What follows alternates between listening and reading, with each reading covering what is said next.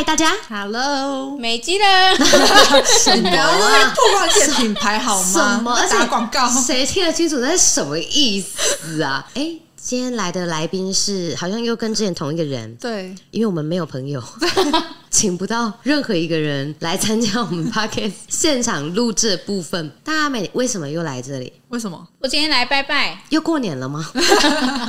就想说路过这样，但是他上次录完之后，他就自自己讲说想再录一次，录上瘾了，对，对对？录上瘾，对我当下你不是就有约我吗？下次要再来录吗？对来呀，对 对，因为我觉得这个是让大家就是可以练练胆，然后再来就是我们在互动、及时输出的这个过程当中，我觉得也可以让彼此之间就是也会有收获。像我觉得我那一天，不管是跟哪一个人聊，还是说我平常周我跟糖糖的话，我觉得每次聊完之后，好像也会有一种嗯，刚刚输出了一个很完整的框架。真的哦那种感觉会啊。其实我有时候在录制 podcast 的内容，我是没有想法的。对，完全没有想法，因为对我来讲，不管我是录 podcast 还是平常免免费直播，还是上课，我觉得这些都是我认为很安全的管道。对，安全，安全这个东西，它就可以让我自然而然的去做到，可以让我专注在这个情境里面。安全的管道，其实就像如果你回到家，这个家的环境会不会让你感到有安全感？嗯会，对不对？你回到家，你不会戒备在那。对，哦，但是如果你今天参加一个很久没见的同学会，会会会，你你就很没安全感。嗯，所以安全感这个东西，我觉得每个人是因人而异的啦。对，就我会觉得，呃，我做什么事情比较安全，我就一直做这件事。会耶，像有些人零底薪，他做这份工作，他就觉得很有安全感。对，安全感源自于那一份两万五千八百块的底薪，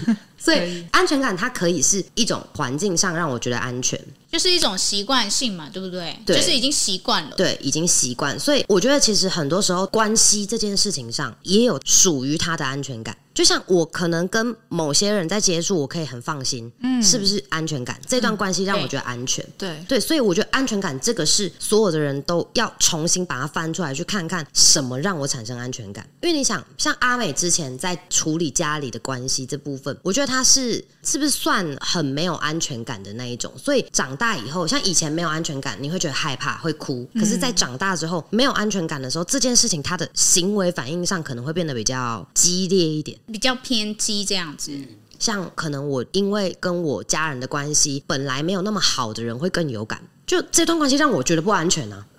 啊，我你懂了，你意思是说我在家里如果找不到那种安全感，所以别人只要稍微对我好，我就会觉得哦，他比家里还要好很多，哦对然后我就会很想一直跟那个人腻在一起。没错，因为在关系上，他也是非常吃安全感这一套的。就像有些谈恋爱的不也是这样吗？他们没有谈恋爱不行哎、哦，好像就是一定要有一个伴，然后陪着自己，因为他向往从这样子的情侣关系当中找到安全感。那所以我一直单身，是不是因为你一直让我找到安全感？呃，可就好吧，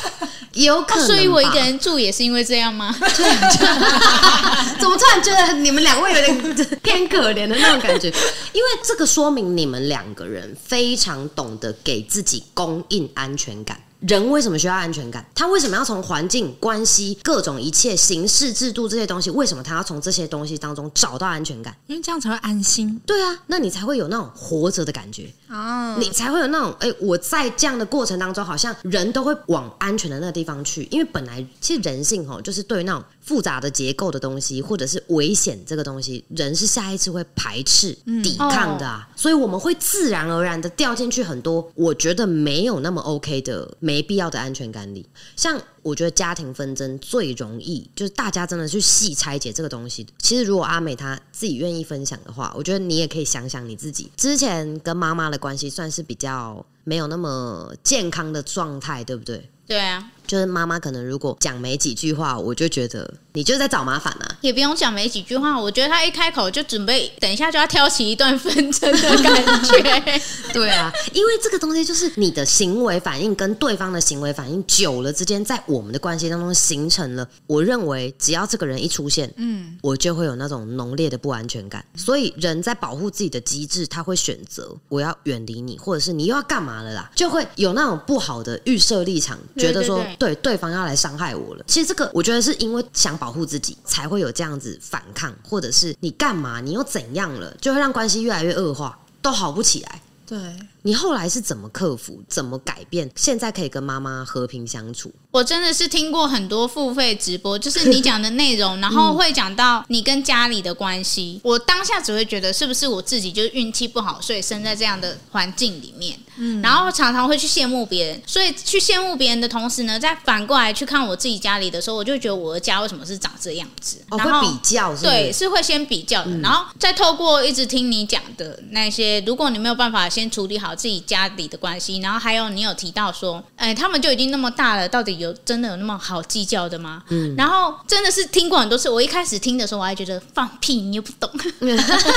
没我觉得他是这样想的对对我当下真的只会觉得说，因为这不是你家，就很多人一定都会有这种想法。对对对对啊，你又你又没有经历过这些事情，你怎么有办法说什么我感同身受啊？这是根本不可能的。没错。所以我真的是听过很多次的直播之后，我才想说，还是我也去试试看，用像你说的哦，撒撒娇啊，或者是一些比较良性的互动，对。要、不然我基本上跟我妈就是其实蛮近的，车车程的距离大概也三十分钟而已啦。但我就是不想回去。可是真的是，哎，什么时候开始啊？去年年底对不对？对，差不多。去年年底的时候，我跟你讲说，嗯，我感觉好像可以自己去跟妈妈主动聊一下天，然后不要只是传长辈图给他，对，因为他那时候为了想说，好啦，我跟你。应付他。对啦，我跟你互动啦，结果他就一直传长辈图，他就找很多长辈图，然后那边乱回，我就觉得他我真的是那一段期间是真的哎、我就每天找那个不一样的长辈图对对传给他，然后我妈也会用长辈图回应传给我，他们就在互相我们两个都是之间是没有任何对话的哦对。然后是从哎、快过年前吧，然后我就说，不然我主动约他，就是。先吃饭好了，但我不是约过年的，我就是约平常的。我就问他说，因为他喜欢吃我家牛排嘛，然后我就问他说，哎、还是你下礼拜有哪一天有空的话，我可以带你去吃我家牛排。就我已经先主动了，对结果他这样回我说，哦，好啊，有时间的话再跟你约。对我当下看到的时候，我就觉得 给你脸就赏脸，是不是？你这个什么 什么意思、欸？哎哎，我都我会觉得说我已经放低我的姿态，然后对主动去跟你做这个邀约，就很像这样。然后我当下看到讯息的时候，其实是有一点小生就气，生气，然后又有一点觉得好像有点受委屈的那种感觉。嗯，然后后来真的过一段时间，哎，好像大概一两个礼拜吧，啊，因为又快接近过年了嘛，对然后我又主动，我又主动出击了，我就问他说：“啊，那过年的时候我们会吃饭吗？你有要准备吗？”因为其实我妹跟我妈的关系更加的不好，所以我就问他说：“哎，还是我就问妹妹说，她哪一天有休假？”那我们就那一天一起吃团圆饭这样子。然后他因为说除夕的晚一点，他会有事要嘛，所以我们要吃早一点的。我们就因为时间瞧不拢，所以我就说，哎，隔天，哎，还是要提早一天。提早一天的话，你生日，哎，刚好我们就直接帮你庆祝了，然后就直接帮他订了餐厅，然后去载他吃饭这样。嗯对。啊，那一次吃饭的时候感觉怎么样？说我自己有什么感觉？其实我自己就也没有觉得正常那顿饭吃饭的感觉对我就觉得是正常吃饭的感觉，但是至少不会有不耐烦。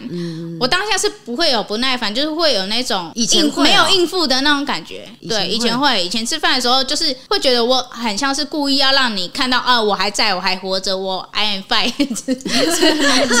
之类的，死！就故意让他看到人这样子而已。哎，唐，你有没有听到一个重点？嗯，我觉得阿美就是属于那种真的刀子嘴豆腐心，因为她如果真的有她自己想象中的这么不乐见这个关系，我觉得她不会记住她妈什么时候生日。对，哎呦，真的耶，对啊，因为他刚刚说，要不然还是前一天，前一天刚好生日。我觉得这个，如果他本来是真的完全不在意，对他不可能会这样，所以我觉得其实也许啦，可能这几年也许是过了那一个，还会去向往向向往这种向往是一个人向往向往一段关系可以改变，可以改善。那因为过了那段时间了，所以这份向往就变成从向往转为哦，maybe 是我就已经觉得无药可救了。无所谓了我。妈妈就是这样啦，就是可能会有一点这种，也不能讲是摆烂，但是你就是会觉得已经没有办法改变了，谁都想要直接。放弃这段关系了。我之前是这样，嗯，但是其实我觉得，尤其血缘关系这件事情，它是一种本能。嗯，就是我们知道我们的爸爸妈妈是谁，我们跟我们有血缘关系的人是谁，所以纵使心里会有不满，然后对这段关系其实完全没有安全感，到你已经是放弃想要经营这段关系，但是他就是斩不断，除非可以做到那种可能我换电话，然后我完全换了一个城市，换了一个国家，还是哪里生活，不然的话，我觉得血缘关系其实斩不断呢、嗯，要断的话，我觉得是没有那么简单，所以也是因为这样，我觉得这个是为什么我之前会一直讲说，一定要把家庭关系处理好，因为他就是没办法斩断，就是要去面对。尤其如果你看像阿美这样的状况是，他明明也是有爱的，她明明也是曾经有过期盼，对，然后到了哎，突然有想要去做点什么小改变的的时候，我觉得这个过程其实是很多人是熬不过的。对，就他可能不会像阿美这样，就还是过两个礼拜还在那边觉得，哎、好啦，不然提前一天呐、什么的。不然再试一次看看好了。对我，我觉得如果换做以前的他，可能会觉得，就真的像他刚刚说，对啊，不要就不要啊。我就有点吃饭，我怎么然后心里面就是一大堆那奔腾的小剧场。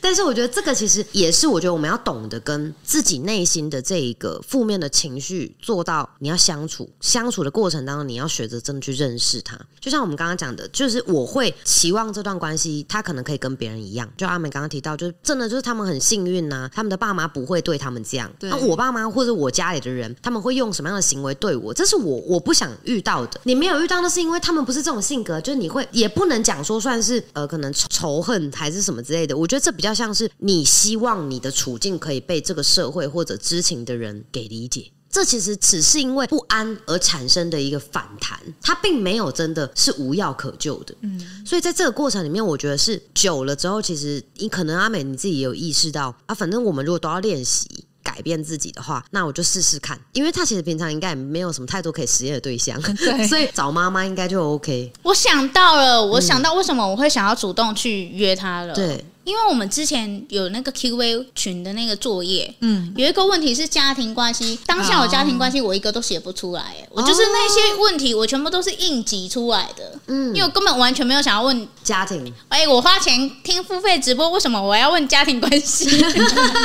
然后呢，我当下是真的硬生生就是想尽办法挤一点东西出来，对，但我里面哦，就只有一个提到妈妈。然后我那个问题是有想过说，其实我自己也会担心说，哎，如果他真的有一天走了，然后我会不会因为这段时间我就直接放弃这段关系？我会不会后悔？嗯但是以前的我会觉得说，走了就走了，走了我可能还解脱，就是哦，自然的没有这段关系，我可能还比较舒服。对，因为我觉得这种其实观念这种东西，它是可以一点一滴潜移默化的。因为像刚刚阿美有提到说，之前呢、我们可能讲过很多次，聊过很多次，但是其实不是针对他聊，对，就是可能 maybe 我们是那一次的主题，然后或者是其他学姐问的问题，所以他可能听了一次两次，到听了一百次之后，他突然觉得 maybe 在这个过程里面，要不然就试着解决看看，尤其去想到说，真的有恨他恨到要让他就完全不要讲气话的那种，就是希望他啊消失啊什么。我觉得不要讲家人关系，其实我们在任何一段关系当中，有时候像有一些人应该会很希望哦，我希望我同事他可以明天就消失在这世界，还是说我希望我老板可以明天就不见这样。但是我们都知道这些不可能啊。但是如果说放在我们的爸妈身上，我觉得这件事情它是很近期可能会发生的，因为他们老了。我觉得其实应该也是这件事情有给了你一点危机感，然后你可能就觉得，对啦，嗯，确实啦，你再怎么折腾，你现在几岁了？你可能再折腾就几年，就十年或几年，好像也没有到这么不能容忍。我觉得你是有慢慢一直在这个过程当中学会跟自己和解，因为你在生气，他也不懂啊，他还是继续那样，而且他长辈要改变太难了。所以如果是想透过关系，你想要找到自己要的安全感的，我觉得都应该像阿美这样做出调试。对，因为这件事情它其实是可以克服的。我觉得有些时候有一种现象很可怕，就是我跟你之间我根本没有在跟你往来，然后我一直把我们之间最后一次相处跟让我最难受的时刻作为我们之间关系影像残留最后的那个画面，所以这个东西它就会让后面我们一切新的相处叠不上去，你就是会一直卡在那个最让我觉得堵拦、最让我觉得怎么样的那个画面里，对，我就没办法原谅想的。都是那一些负面的过程。对。对，所以我觉得，如果说知道是这种状况的话，没有去做过一点基本的心理建设的话，其实很难改善亲密的关系。对，所以如果能够做到，哎，我真的愿意跟那些最最最怎么样的画面，我愿意跟自己明确的告诉我自己，给自己下达这样的指令，就是那些过程、那些状况，那个都已经过去了，那可能已经是五年、十年、十五年，甚至更久以前的事情了。我觉得在追着过去不放，其实最难过的是自己。就是有点像说，我小时候可能一直被我爸打，然后打到我就会觉得后面就不需要再跟他相处，因为他就是那么恐怖的父亲。对对他，但是事实上他只是小时候就是可能自己调皮，然后想修理自己而已。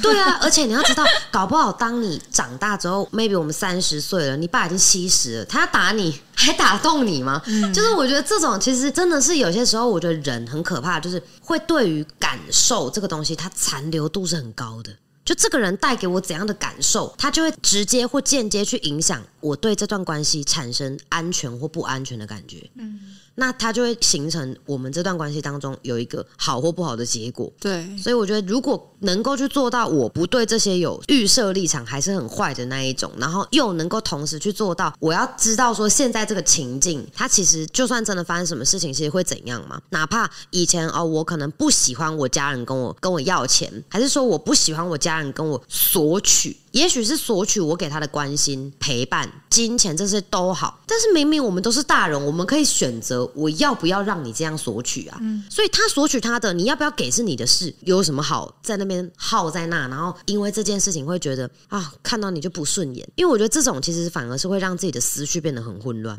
尤其我跟你讲，以前你一定也是那种很怕被念的，对，就是父母一开口。你就知道他要念我了，是不是就会开始不耐烦？可是我跟你讲，他真的也因为这样子，其实我觉得他前面为什么会在格瑞斯撞墙三年？对，三年呢，三年整整在撞墙，你知道那是日子是怎么过的吗？他第一年超夸张，是前面两三个月还好，真的每个月领个六七万、八九万真的没有问题。但是他真的到有赚到钱之后，他的状态很神奇哦，就非常的奇妙，就是他会完全哦都不知道这个世界有什么危机感啊，还是。是说这个世界可能一下子你可能会被开除什么？他他完全都不会有这样子感觉。我跟你讲，你们两个最大不同的之处在哪里？同样的哦，我们的工作都是可以算得出来，我们这个月目前领多少钱。如果你三月二十号发现你这个月收入净利只有一万块，你会怎么做？阿美你会怎么做？如果是业绩制的工作吗？对，我会赶快去找客人，赶快去冲业绩。耶，我没有办法领一万块。你知道他是怎么样吗？睡觉，睡觉。我就会觉得，反正都已领一万了，对啊。下面，然后更可怕的是什么？你知道吗？他在下一个月，他就会用这一万块生活。一万块要怎么生活？对，一万块要怎么生活？所以他有一段时间，我都知道他过得很，就是可能吃泡面什么什么的。我那时候真的讲不出来，对，所以我也没有办法。但是他那个时候的没有办法，我觉得是长期堆叠积累的。就像我刚刚讲那案例是真的，就是他前面可能那二十天，他其实自己也不知道自己在干嘛。就可能今天看起来有在工作，有在干嘛，可是你那个时期，我也不晓得你在忙什么。你每天都好像都不知道，可能睡起来的时候就晚上六七点还是几点，对不对？然后弄吃的弄一弄，然后哎，可能开播一下就不见了，就不见了是什么意思？睡着吗？还是怎么样？可能睡着就是不在线上找不到，对对对对对对，这样子。对对，他一开。始状况真的好糟，他第一年的状况真的是第一年那时候因为还有男朋友，所以那时候就会一直被约出去。哦，对对对对对，所以那时候除了家里照顾你，然后男朋友也会就是帮助一些。开销对啊，像电，她那时候的电脑啊，好像是她男朋友的电脑，然后她买，对她买的，然后那个时候他们要分手之前，她还在那边想说，可是我这电脑是她的，就是那时候气死了，我就想这女的，我就想打爆她的，就分手，你还在那边跟我说，可是我那台电脑是男朋友的，那时候我超想打他，应该是你是担心他会要回去吗？不是，是因为我刚好离开家里之后，他没电脑，我刚好跟我前男友刚好又一起住，所以哦，对。我身上其实又没有负担，你知道吗？就是我完全没有这些压力。对，如果分手，他就要主动承担这些压力。对，是到后面加入格瑞斯之后，我才意识到要自己独立生活很蛮难的，很难这件事情，我才有意识到。不然一开始可能是因为家里的保护，然后后来又因为有另外一半。因为我常常跟糖糖讲说：“哎，你好显示六年前就加入格瑞斯，你现在加入格瑞斯，我根本不会鸟你，忙成这样，我在管你那男朋友怎样嘞？你知道他人生当中第一次，你第一次来。”来公司是不是在抓奸呐？就我超无言的。不是第一次来公司，但是是确实是去公司抓奸，没错。就好 OK，因为他那时候的主管哈，刚好他们在聊天的时候，他开播开到一半，反正他那时候就是在家里开播，然后他线上我们大家都会主管跟主播都会偶尔闲聊一下，对然后聊一聊之后，他就跟那个他那时候的主管讲说，她男朋友好像劈腿，对什么之类，然后他主管在直播的过程中吗？对啊，反正就是聊天就讲到这样，然后重点呢，我就觉得对啊，你直播过程当中你怎么会发现男朋友劈腿？你根本没在认真工作吧？好，然后这就算了。那时候我觉得最好笑的是，他的主管还煞有其事，因为那时候那个主管也算是新主管哦，所以其实他还算是在实习期这样子。他就跟我讲，打跟我说，瑞，我现在可以去公司吗？我刚好在公司，因为那个时候我是如果我忙完我就离开公司啊。那一天我刚好就是忙到一两点，所以我刚好还在。他们就真的两点多、哦，两个女生这样跑来公司，然后用公司的电脑在那边下载那个抓奸程式，还付了一千多块，还六千多块，忘了。对，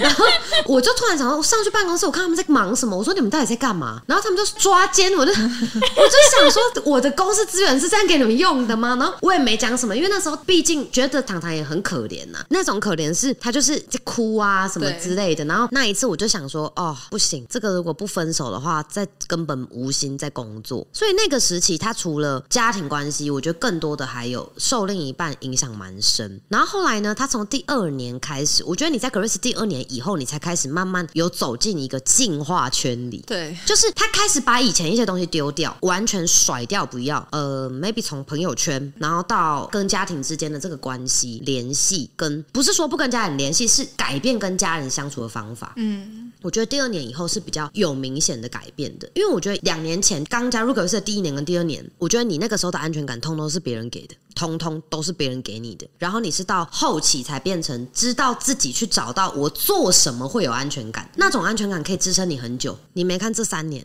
对不对？就是这种是会比较踏实的安全感。对，就像我觉得刚刚阿美讲到的，她实际去做出改变之后，其实她面对这段关系为什么不会那么排斥？因为只有我们自己做了什么，才会在这个操作、这个行为、这个决定后，你就会发现这样做很踏实，嗯，你会比较不会排斥这个关系。对，因为那是我们自己做出的改变，你有点像是你本来想想一堆，但是它没有真的发生，可是你越想越尬。对但当你真的开始做了之后，你会发现，哦，这样的改变原来会得到这样的效果，或是好像也没想象中那么难的时候，那个安全感自然而然就被你自己带出来了。所以我一直认为安全感这个东西，它其实跟人本身的自律不自律有真的息息相关。对，越自律的人，他他的生活一定会越有安全感，因为你会透过大量的做改变、实践，你的安全感这件事情就会让你的内心很安定。对你安定之后，你头脑就会比较清醒，你做的工作就会整个顺起来了。我知道了，你之前常常就说不用想那么多，做就会知道结果了。你想的那一切不一定会发生，，就是这样。我觉得这也是因为有很多人他不知道他自己活得没有安全感。很难会去意识到吧？对啊可能会觉得安全感本来就是应该别人给我啊，怎么会是我自己给自己？要怎么给？对啊，包含那种就是他一直抱怨他的公司，但他一直不走，嗯，那个我觉得也是不懂得自己找给自己的安全感。他就是觉得反正我就待在这里啊，因为我也没办法、啊，因为我需要生活啊，我房租要缴一万八，要缴两万啊，那我这份工作底薪就是给我四万块啊，就是给我三万多块、四万块啊，所以我当然就要在这里啊。但是这个东西就是这份薪水三万块的薪水给他这个安全感，可是花完之后安全感就没有了，他就要在下个月再经历一次才可以自己这样在那硬熬死磕，可是他就不是一个稳定的安全感。如果说今天在这样的现象下要做出改变的，他一定是要真正找到他到底能够让他感觉到安心的这个，是你是想要有一个工作很好的氛围，还是你做的工作你使用的技能是你自己的兴趣或你擅长的？这个会比较让我们的驱动力可以拉得更长，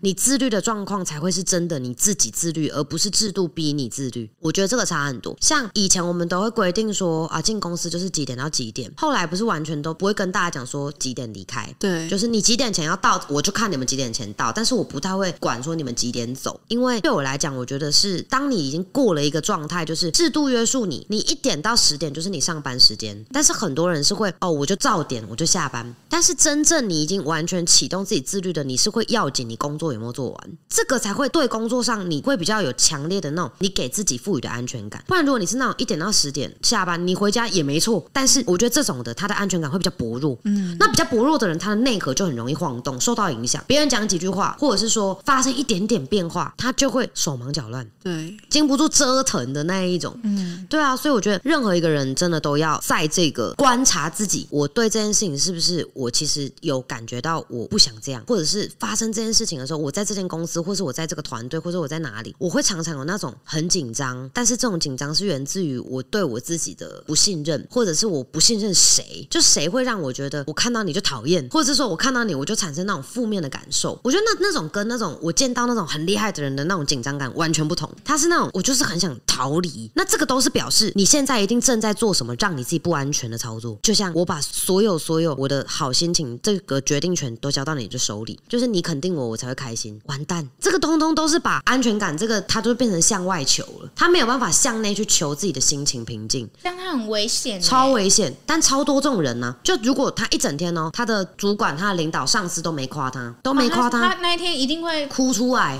下大雨，对啊。我的心在下真雨的 巨婴啊！所以我觉得这个是一个点，然后再来还有是那种男朋友没有陪自己，然后没有回讯息，崩溃。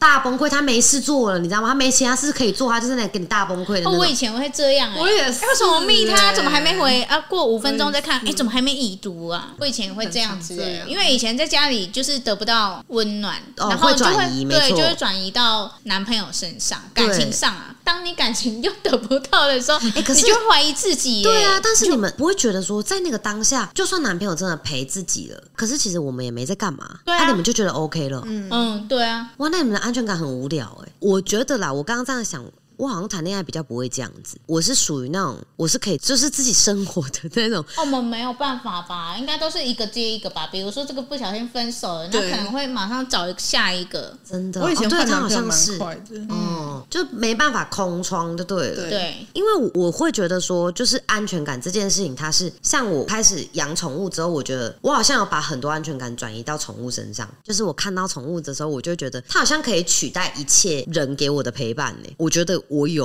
哎，我看到 Polo 跟 Grace 的时候，我会觉得哇，好棒哦！今天忙完一整天，他还在这边陪我，这样我会有这种这个我其实也蛮危险的。对，如果有一天哦，每次想到这个都觉得很可怕。如果说十来年之后，如果有一天他们就是真的时间到了，功课已经结束了完蛋，这真的会大完蛋。每次想到都会觉得很崩溃，所以每天都是跑去狂抱他们那一种。我觉得我自己现在比较大的弱点跟罩门，向外求的安全感，大概就是养宠物。嗯不然除此之外，我好像真的不太会把开心不开心这个权利交给别人呢、因为我是那种像我有过，我之前在呃某一份工作当中，是我发现我那时候同班的所有的人同事啦，都是早班还是什么班，就同个班次的所有的同事，我觉得他们对我都非常不友善，我是感觉得到的。然后主管也非常的针对我。然后正常来讲，大家应该就这样就想要离开了。对，我没有，我就硬要在这里做。超讨厌。当时的想法是什么？我当时的想法就是，你们都那么不喜欢我，那我应该更要出现在你们面前，让你们不开心啊！对对对，你是这种人，我是这种，因为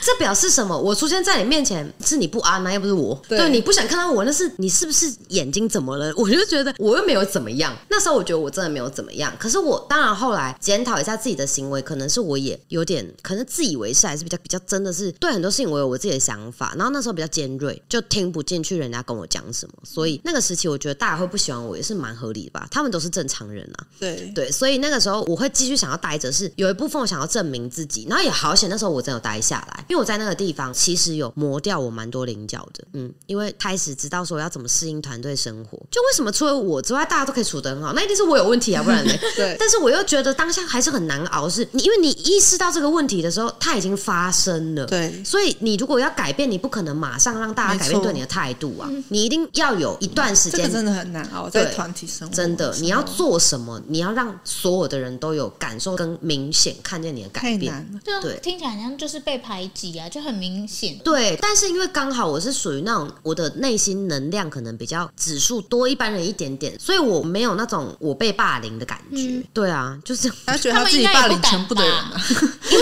因为应该说我不是好欺负的，对啊就是我是会反击的他不会那种让自己受委屈，对，但是不然一般人早就离职。对会不会是他们就当时会聚在一起，然后刻意跟你就是不喜欢你的那种感觉，是因为他们一样就是那一群是弱弱的，哦，你那时候是做的业绩很好，然后他们弱弱的，所以才一起嘛。应该讲说，我算学什么真的都蛮快的，所以我在任何一个我过去的所有求职经历，我觉得我自己跟结果出来的，我确实是真的很难不被看见的那一种。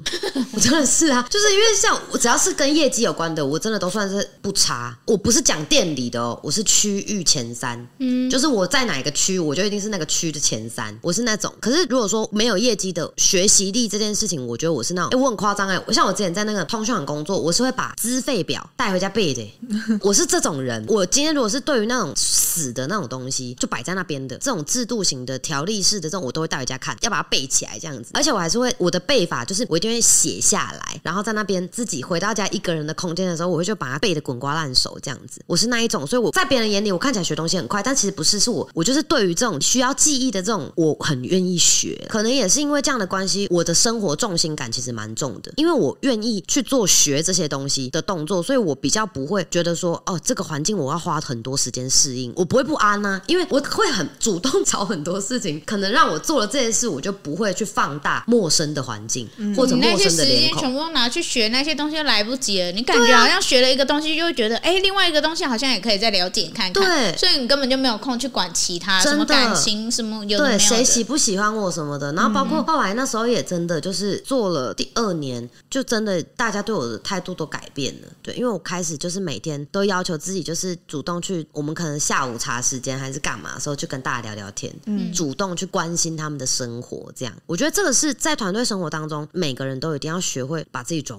入。我真心觉得没有办法融入团队生活的人，是真的很有问题耶。对，认真有问题耶，因为你一定是要么可能像我这样就是过于尖锐，不然你就是你有办法把自己隐身呢，对，这也很奇怪吧？就所以我觉得这个也是，不管是哪一种，我觉得那个其实都不是什么太好的事情，所以要学着可以在这个生态当中找到最刚好的位置，跟能够供应你自己要有能力可以供应自己内心空洞的那个很虚的那个地方，给自己要的安全感。因为就算别人可以给你，那只是暂时填补你。对哦，就像你在职场上有人讨厌我，有人不喜欢我，那有人来跟你讲话，真的会让你很开心。那如果这个人明天休假嘞，对不对？你明天份的快乐就不见了呢。哎、我以前真的会这样哎、对啊，所以我觉得这个就是你太习惯，我有人太习惯就是向外去拿安全感，这种、都会把自己过得很不开心。那你自己有能力供应自己的安全感的时候，就像什么？假设你家就开麦当劳，你有吃不完的麦当劳，你不会有任何的顾虑。可是当你今天是一定要每天都要走十公里的路，你才能够去买到这一份麦当劳的时候，那感觉真的完全不一样。你光那十公里你要走，你就不知道花费多少时间、多少心力，你注意力都在为了我要去那边买这份麦当劳，跟你自己可以供应这个状态，其实在做事起来的节奏跟给人相处的感觉就完全不一样。对，所以其实可以，你跟人家一接触，你就可以知道这个人他长期以往到底是过的是能够供应自己安全感比较多，还是他其实需要向外索取、跟人家伸手拿安全感，那个自信度就会差很多，真的会差很多。就是你看就知道，哦，这个人他应该像人家讲的很小女人，小女人成分很高的那一种，她一定就是比较在精神上完全依偎在别人身上，那个也是没有安全感的表现。